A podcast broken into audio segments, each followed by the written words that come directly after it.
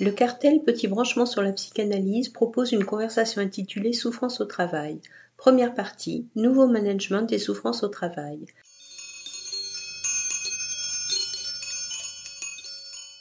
La parole est à Maëla Michel Spicer. On assiste aujourd'hui à, de nouveaux managements euh, qui d'ailleurs euh, euh, ne sont plus si nouveaux que ça, je dirais comme euh, voilà le lead management, le team building euh, qu'évoque euh, comment Véronique dans la vidéo, et aussi donc à leurs effets sur les travailleurs. Je préciserai pas tous les travailleurs, sur certains travailleurs. Yves, donc, qui est chercheur en acoustique, évoque un certain utilitarisme. à la recherche, maintenant, il faut que ce soit utile à des fins de profit. Euh, ou encore, Véronique évoque le fait qu'un travailleur doit se vendre. Hein, euh, c'est ce qu'elle elle dit. Euh, elle en a fait, semble-t-il, sept fois la douloureuse expérience pour des entretiens dans l'entreprise où elle travaille depuis très longtemps. Alors, Marie-Hélène Brousse, dans un qui psychanalyse du burn-out, elle le prend au sens littéral que le travailleur se consume. Il me semble donc qu'on assiste aujourd'hui à un espèce de double mouvement. On est passé finalement de euh, euh, une production qui était faite par le travailleur, auquel le, travailleur participait, donc produite avec dans un processus de création, à euh, finalement le travailleur qui se vend lui-même comme lui-même objet de consommation, déchet dit, Véronique d'ailleurs. Et en parallèle, euh, on a des groupes où il faut venir euh, euh, apprendre à dire non, comme évoque l'informaticien ou Patrice, ou également des groupes où il faut montrer sa bonne humeur, la bienveillance. Enfin voilà, on a un espèce les deux en parallèle. Il me semble que ces deux mouvements sont quand même liés, même si on a l'impression quand même que le travailleur se retrouve un peu coincé entre les deux. Elisabeth Mario. C'est vrai que quand on a réfléchi euh, suite à nos petites conversations préalables sur cette question euh, de la position d'objet déchet, comme le dit euh, Véronique dans la vidéo, comment dire, je me suis rendu compte au fond que dans les vidéos, ce qui est mis en avant, c'est plutôt l'effet de l'analyse et que cette partie-là m'a été quelquefois parlée en off. Euh, donc la Véronique en parle vraiment. Patrice aussi dans sa vidéo en dit quelque chose. Cette position d'objet à laquelle il a été, disons, réduit dans son travail. Euh, mais euh, d'autres aussi l'évoquent pour certains sujets. Cette période donc de chômage qu'ils ont parfois vécu, de licenciement où ils se sont trouvés effectivement en position d'être exclus du monde du travail en quelque sorte. il a fallu qu'ils en soient quand même dégagés pour pouvoir faire une interview. Hein, vous voyez, c'est quand même quelque chose qui reste douloureux même quand c'est passé. Et euh, ça me faisait penser en fait, euh, comment dire que Lacan en parle en fait dans le séminaire l'angoisse de cette position d'objet, et il dit que se retrouver en position d'objet, c'est quand même quelque chose d'intolérable. Hein. Incarner l'objet déchet, l'objet rebu, euh, finalement revient pour le sujet des fois à se laisser tomber. Hein. il dit ça, c'est, je l'ai dit, je sais plus, c'est dans le séminaire 10 l'angoisse. Hein. Euh, et qu'effectivement, il fait le rapport entre cette position d'objet déchet avec euh, finalement euh, le passage à l'acte suicidaire, hein, où là, c'est l'identification, l'identification absolue du sujet à l'objet à quoi il se réduit. Ce qui m'a semblé vraiment important, pour euh, les sujets qui avaient vécu ça et qui en parlent ou non dans les vidéos ou qui l'évoquent ou non, c'est quand même qu'à un moment donné, ça a été très important de prendre la parole. Hein, pour sortir finalement de cette position d'objet déchet, de prendre la parole euh, auprès d'un analyste, enfin bon, euh, d'arriver quelquefois à prendre la parole dans son travail, mais ça c'est bien compliqué. J'ai aussi interviewé René Fiori dans une des vidéos qui s'appelle les souffrances au travail, euh, où euh, René, tu parles effectivement de cet homme là de, France Télécom qui s'est, qui a écrit un livre justement. Lui, euh, il a pris la parole par ce livre. Hein. Ils ont failli me tuer, c'est le titre de son livre. Et c'est quelqu'un qui a été mis au rebut, qui a été vraiment malmené euh, par l'entreprise, euh, à qui on a dit un jour d'aller dans un, endroit où des déménageurs étaient en train d'enlever les meubles, d'enlever les cartons, donc un endroit où il lui était pas possible de travailler en fait, et il se retrouvait en position d'objet. Et puis, euh, comment dire, là, je vois que, euh, dans, enfin, par rapport à ça, je trouve que c'est vraiment très très important. Après, on va peut-être en discuter autrement, mais j'avais envie aussi de vous dire euh, quelque chose qui est que l'actualité, en quelque sorte, le monde s'en préoccupe de ça, je trouve. Avec Guillaume Millian, qui est là d'ailleurs, on a travaillé en fait à partir d'un du film de Bong Joon-ho, qui s'appelle Parasite et qui traite tout à fait de ça. Hein, C'est-à-dire qu'en fait, ce film est construit euh, sur euh, la question du malaise dans la civilisation. Hein, il s'agit, euh, je sais pas, beaucoup de gens l'ont vu parce que c'est quand même. Quand je dis que le monde s'en préoccupe, c'est que ce que je veux dire, c'est que c'est un film qui a eu un succès mondial. Il a eu des prix dans tous les pays du monde. Il a eu des millions de spectateurs euh, en Corée, aux États-Unis, en Europe, etc. Il a été traduit beaucoup, beaucoup. Et or, c'est un film qui parle de ça, c'est-à-dire qu'il se trouve qu'il y a une famille euh, donc euh, sud-coréenne qui euh, est au chômage, qui est pauvre, qui est en marge de la société, qui est exclue du lien social, qui donc est en position d'objet déchet. Hein, voilà, comme dit Véronique, se sentir un déchet, c'est ce qui se passe un petit peu pour cette famille.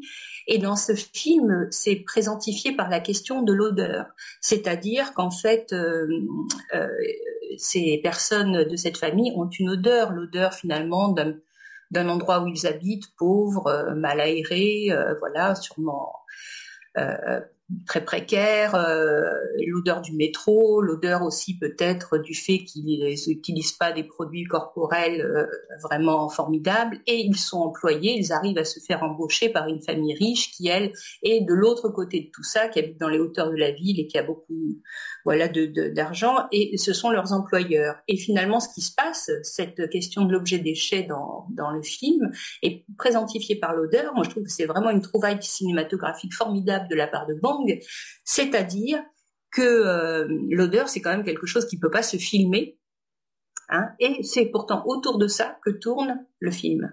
Hein. Et euh, ça, c'est un reste, euh, comment dire, inéliminable et invisible au fond, et qui atteint le sujet dans son être. C'est-à-dire qu'à partir de l'odeur, au fond, il y a la haine qui se développent de leurs employeurs, hein, qui se pincent le nez, qui peuvent pas supporter cette odeur, qui ouvrent la fenêtre pour aérer, etc. quand euh, ils sont présents. Et cette haine-là, euh, qui est la haine de l'autre, qui voilà, qui vient les rabaisser à cette question de l'objet déchet, euh, ça revient aussi dans le film sur une haine de soi. C'est-à-dire que le père de famille, là, Kitaek, euh, aussi, enfin, ne se rend pas compte de l'odeur qu'il a, mais il y a cette haine de soi qui lui revient. La, la l'artiste, quelquefois, euh, passe avant le psychanalyse, voit des choses avant le psychanalyste, et là on voit bien que comment il montre que finalement les gens sont atteints dans leur être, dans leur être, par cette question, euh, voilà, quand ils sont amenés à être du côté de l'objet déchet. René Fiori. En effet, la, question du nouveau management, euh, elle est là depuis euh, au moins une vingtaine d'années. Souffrance au travail, nous l'avons créé dans les, en juillet 2000. Et en juillet 2004, commençait l'affaire France Télécom pour se répandre dans les médias dans les années 2010. Alors, le principe de souffrance au travail, c'est une association qui a été créée donc par euh, des psychanalystes, des analysants. À l'époque, nous étions enfin, membres de l'Anvers de Paris en 2000 et nous étions nous-mêmes euh, confrontés à cet univers-là euh, de diverses manières. Et donc l'idée qui est restée a été de, créer une association orientée par la psychanalyse, bien sûr, et de recevoir euh, chacun dans, un, lieu propre, dans notre cabinet, et, et aussi de ne pas, si vous voulez, dépendre de subventions. Donc, euh, nous avons euh, fait une communication, on peut dire ça comme ça, je vais vous dire pourquoi, euh, vers les inspecteurs du travail, les médecins du travail, et petit à petit, voilà, des personnes nous ont été adressées, Je dis communication parce que ce sont des prescripteurs que nous n'avons pratiquement jamais rencontrés. Ça s'est fait par liaison de courrier. Après, il y a eu Internet, parce qu'Internet à l'époque n'existait pas. Et le, le, spectre des prescripteurs a été beaucoup plus large. Les médecins, les médecins généralistes, le bouche à oreille, etc. Euh, maintenant, euh, bon, euh, souffrance au travail est membre de la FIPA. Notre délégué, c'est Anne Poumelec, Ganivet Poumelec, à la FIPA. et nous avons organisé déjà quelques colloques pour faire connaître notre action. Je voulais dire à propos de, de, la souffrance au travail, des souffrances au travail, on avait choisi ce, cet intitulé parce que il n'y a, pas, il n'y a pas de la souffrance la souffrance de chacun est tellement différente que euh, on peut pas parler de la souffrance. Je voulais prolonger ça en disant que le spectre, euh, au fond, de la souffrance au travail va beaucoup plus loin que la question du nouveau management. C'est-à-dire que on atteint des souffrances, euh, je vous en énumérer trois, de trois sortes, de, des souffrances très très singulières qui touchent même à l'histoire du sujet. Donc je, je, vais donner trois, simplement trois vignettes. La première vignette, c'est une, une, une, un agent d'entretien, comme on dit, une, femme de ménage, comme on disait autrefois, qui fait le, qui entretient les locaux d'un hôpital et qui se trouve confronté à un enfant mort. J'en dirai pas plus pour l'instant. Le deuxième, c'est un, un peintre martiniquais qui, dans son garage, dans une petite PME, est confronté à la question du racisme avec ses collègues. Et le troisième, c'est une brillante, euh, une brillante diplômée euh, qui, euh, qui dirige, qui a des postes de direction dans, un EHPAD et qui se trouve confrontée à une directrice, elle, est, a une directrice adjointe, une directrice adjointe qui, qui, dont la sévérité lui, lui cause des problèmes et cela retentit sur sa position schizophrénique. Voilà. Donc trois, ce sont trois, si vous voulez, situations qui ne relèvent pas, à proprement dit, du management euh, tel qu'on en parle actuellement, euh, donc le spectre des souffrances au travail est beaucoup plus large que le nouveau management. Voilà. Je voulais aussi dire que euh, parallèlement à ce que met en valeur Elisabeth Marion dans le monde de l'art, des artistes, du cinéma et du théâtre aussi, puisqu'il y a beaucoup de pièces de théâtre qui se sont euh, créées sur cette, sur cette question-là, euh, ce qu'a ce pensé et, et ce, ce, qui a séduit euh, les, les, entrepreneurs, qu'ils soient d'ordre public, associatif, privé, chez Taylor, chez Taylor, quand il a commencé à faire ça dans le, et, dans, et dans les administrations, quand il a commencé à faire ça pour le travail industriel, c'est qu'il a séparé le penser du faire. Et aujourd'hui, c'est d'autant plus d'actualité que c'est ce, qui, c'est ce que les, les organismes publics veulent mettre en place pour les psychologues. C'est-à-dire qu'on veut séparer le pensée particulier du psychologue avec la, question de l'arrêté de l'ordre, c'est-à-dire qu'il doit penser d'une certaine manière, même dans sa façon de faire son travail, et, euh, et faire selon cette, écriture, euh, cette écriture imposée. Et donc, c'est pas terminé. Je, je, pense même que c'est quelque chose qui va euh, en s'accélérant, en se diffusant, malgré, malgré le, comment dire, le, la, dénonciation que, qui, est, qui, qui, est, mise en place dans, dans le monde artistique. Bah. C'est deux choses parallèles. Maïla Michel Spisser.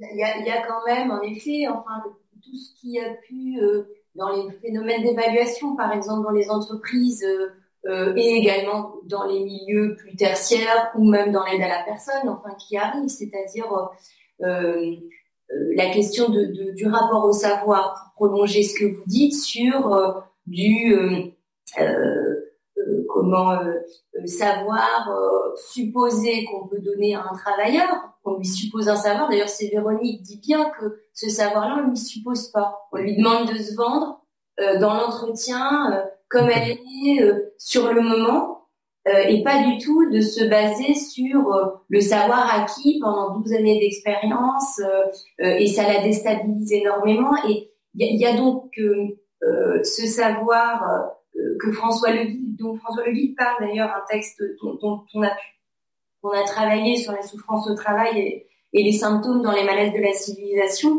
où il évoque un savoir supposé qui qu'on demande aux travailleurs d'exposer, donc qui devient savoir exposé, pour après finalement revenir de manière euh, euh, étonnante. C'est ça l'évaluation.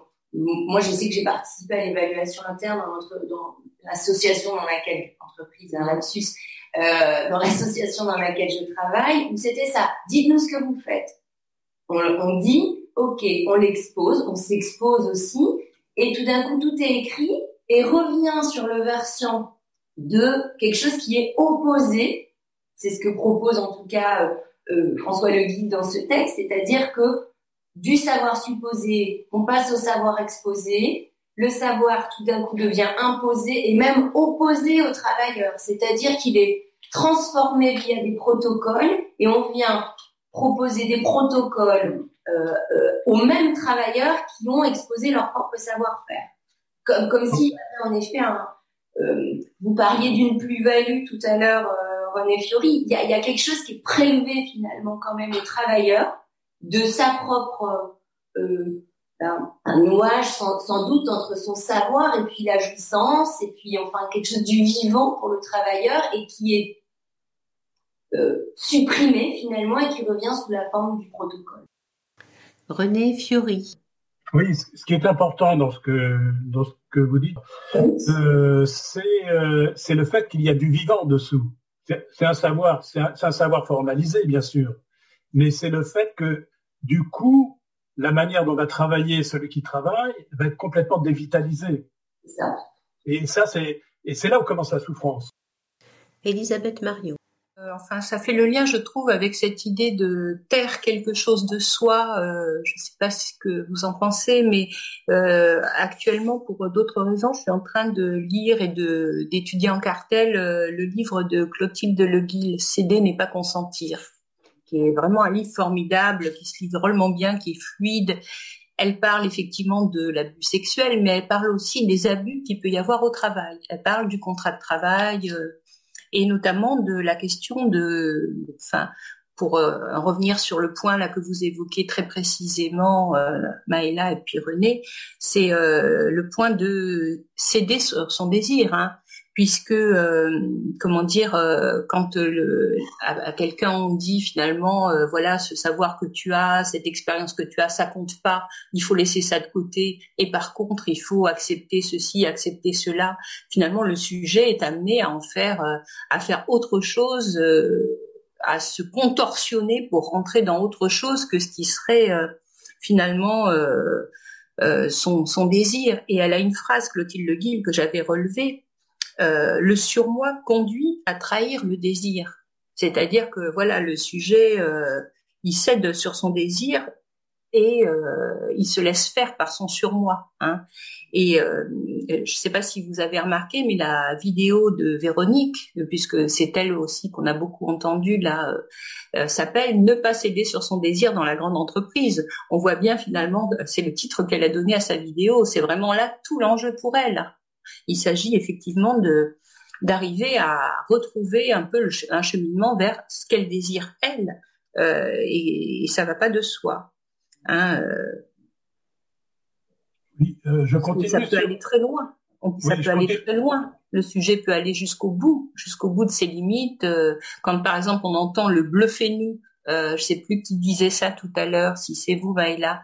Euh, le bluffez-nous, c'est ça, au fond. Taisez-vous, mais bluffez-nous. Hein, euh, il faut aller très très loin pour euh, pour euh, contre son renoncer à soi. Voilà, renoncer à soi. Noémie Guerpillon. C'est Véronique qui témoigne du bluffez-nous dans une des vidéos. Elle dit d'ailleurs à la suite de ça qu'elle n'est pas reconnue dans ses compétences alors qu'elle travaille depuis de nombreuses années dans l'entreprise et elle pense avoir fait ses preuves. Pour elle, c'est une souffrance. Dans le baromètre Malakoff-Médéric Humanis, santé et qualité de vie au travail, on voit que la reconnaissance est la principale demande des salariés. Christophe Dejour l'a défini comme une rétribution symbolique à une mobilisation subjective. Mais aujourd'hui, le monde du travail est envahi par les chiffres, les protocoles et les évaluations. Et ça semble remplacer cette rétribution, cette reconnaissance. Est-ce que l'absence de reconnaissance de l'être et du savoir-faire peut être une source de souffrance pour certains sujets? René Fiori. Vous posez la question de, de la relation entre le travail contraint selon ce que selon un savoir étranger et opposé au travailleur, et ce qu'on lui demande dans l'entreprise, au fond, d'être euh, performant, d'être proactif, euh, d'être gay, et, voilà, d'être convivial, etc. Je, pense que le deuxième point que vous évoquez, je me souviens plus exactement des termes, il va dans le sens, euh, il va dans le sens du dépouillement du savoir, dans la mesure où ce qui est mis en place dans une grande entreprise, c'est ce qu'on on n'entend plus tellement parler, mais enfin c'est ce qui est en, cours. C'est d'une part la culture d'entreprise et, d'autre part la nouvelle managériale. Et ça, ce sont des, écritures, euh, comment dire, des contraintes comportementales. Donc elles vont, elles, se conjoignent à la contrainte euh, sur ce savoir qui, est dépouillé dans un premier temps, dont on dépouille le travailleur et qu'on lui restitue dans un second temps. Ensuite, moi, je, j'ai du mal avec la notion de reconnaissance euh, telle que la même Christophe Dejour. Donc ça, c'est un point qui me concerne certainement. Je trouve que la reconnaissance, elle a son, comment dire, elle a son, poids justement dans cette phrase que j'évoquais avec Jacques Lacan, c'est-à-dire que le travailleur ne se reconnaît plus dans son travail. Évidemment, quand on voit un travailleur de chez Amazon qui ne fait que des clics, euh, et qui en plus euh, doit travailler euh, en collaboration avec des robots, mais disons, on a du mal à savoir quelle est la gratification qu'il retire de son travail, alors qu'il ne, met, il ne, met en, jeu presque aucune intelligence. Enfin, il y, a, il y a quelque chose qui est très réduit. Et donc, moi, j'ai plutôt tendance à parler d'adresse du travail plutôt que de reconnaissance. C'est-à-dire qu'à partir du moment où on peut adresser son travail, eh bien, où, où, il y a un lieu qui l'accueille, euh, mais je ne dirais pas que c'est la reconnaissance symbolique. Voilà. C'est mhm. le point que le, point de discussion. C'est-à-dire que je ne suis, pas. Euh, c'est un, une exportation des concepts que fait Christophe Dejour, des concepts de la psychanalyse sur le monde du travail, qui moi me me questionne. Hélène de Svart. Est-ce que vous pourriez dire la différence que vous faites entre adresser son travail et euh, la, reconnaissance euh, du, travail? La formule reconnaissance symbolique, si on, si on la pense en relation avec ce qui se passe dans une cure analytique ou même dans des entretiens euh, à souffrance au travail, elle vaut parce que on restitue la place du sujet dans, le symbolique du langage et de la parole. Ça, ça vaut. Par contre, la question de la reconnaissance, qui d'ailleurs est, diffusée par les médias, reconnaissance par l'autre, c'est la reconnaissance au fond que le, ce serait la reconnaissance, je pense, moi je, je vois comme ça, que celui qui travaille appartient à un travail digne d'être d'être euh, reconnu, c'est son travail. Le terme de reconnaissance euh, dans le monde de l'entreprise, je, pense qu'on l'entend comme le fait qu'on reconnaisse le travail est l'objet euh, de travail du travailleur, alors que la reconnaissance symbolique, ça s'applique, en tout cas du côté de la à la reconnaissance du désir du sujet. C'est pas du tout pareil. Et il y a, y a, une exportation du concept qui fait, qui à mon sens fait illusion. Voilà. Claudie Micoulot. Oui, c'est toujours finalement sur le, en suivant ce fil là. Euh, on, parle aussi de, ces contraintes, de ces protocoles, et c'est l'inverse de, ce dont on avait discuté en cartel là avec René Fiori, euh, du travail du bricoleur, qui lui, au contraire, est très loin de l'ennui, est rempli euh, d'inventivité et de créativité. Euh, ça rejoint la question de la perte de sens de qu'on voit dans les vidéos là quand ils ne font que des tableaux de bord, etc. Et Sophie qui est RH, euh, elle au contraire revient euh, revient au cœur du métier, comme elle dit. Euh, Est-ce que René, vous pourriez nous dire, nous dire, nous éclairer à partir de écrits de Claude Lévi-Strauss sur ce travail du bricoleur euh, Et puis je me demandais aussi euh, si la rencontre avec un analyste permettait une mise au travail de cette question, bah, évidemment du désir et puis du sens. Elisabeth Marion. Au niveau des vidéos, la reconnaissance, c'est quelque chose qui est quand même évoqué très souvent avec ce terme ou autrement. Hein, et qu'effectivement, euh, enfin, il m'a semblé euh, comprendre que pour beaucoup de sujets, euh, si la reconnaissance n'a pas lieu dans le travail, au fond, le sujet est touché. Vraiment, il peut être blessé, touché par ça, voire aller jusqu'à un effondrement. Hein, et euh, ce que me disent les personnes qui font les vidéos et qui ont à cœur de montrer euh, finalement par où ils arrivent à s'en sortir, euh, c'est que quand elle n'a pas lieu dans le travail, au fond, les sujets trouvent le moyen d'aller la chercher ailleurs. Je pense par exemple à une personne qui s'appelle Véro Flamme, dont j'ai fait la, la, vidéo. Elle a réussi euh, grâce à quelques mois d'analyse, euh, à tenir dans son travail, mais elle s'est mise à avoir l'audace de devenir photographe. Voilà. Et euh, là, par contre, c'est un travail d'artiste. Alors là, on va pouvoir rejoindre peut-être la question du bricolage. tu nous diras, René, mais effectivement, elle va chercher ailleurs ça. Et puis aussi, ce que j'avais envie de dire par rapport à ça, c'est que, alors là, du coup, par rapport à cette question de la reconnaissance symbolique euh, qui restitue quelque chose de la place du sujet, de son désir au fond. Euh, j'ai l'impression qu'il y a des, que les personnes euh, qui font une analyse au fond arrivent à trouver quelque chose auprès de leur analyste, cet appui-là. Hein, D'une part, moi, enfin, ce, que, ce dont on a parlé d'ailleurs dans un moment préparatoire ensemble, je trouve que vraiment ce qui est très très important et qui semble alors là vraiment arriver souvent, c'est que ça rompt un isolement. Hein, C'est-à-dire que des fois, les, les, sujets à leur travail, ça va pas, et ils ont personne à qui vraiment ils peuvent en parler. Hein, C'est-à-dire que les collègues, la hiérarchie, ça, ça peut pas passer par là. La famille, quelquefois on peut pas oser en parler, les amis, enfin bon, c'est quand même difficile. Et à un analyste, il est possible d'en parler. Et ça, euh, j'ai l'impression que c'est quand même, hop, ça nous quelque chose d'un lien social finalement. Par la parole, quelque chose peut être dit de cette souffrance. Euh, subjective et ça vient rompre quand même cet isolement. Donc ça, c'est vraiment le premier point. Et pour euh, aller jusqu'à la question de la reconnaissance, moi, il m'a semblé que quand même, il y a beaucoup de, de personnes qui semblent dire que d'une manière ou d'une autre, leur analyste est venu euh, reconnaître quelque chose de leur désir dans leur travail.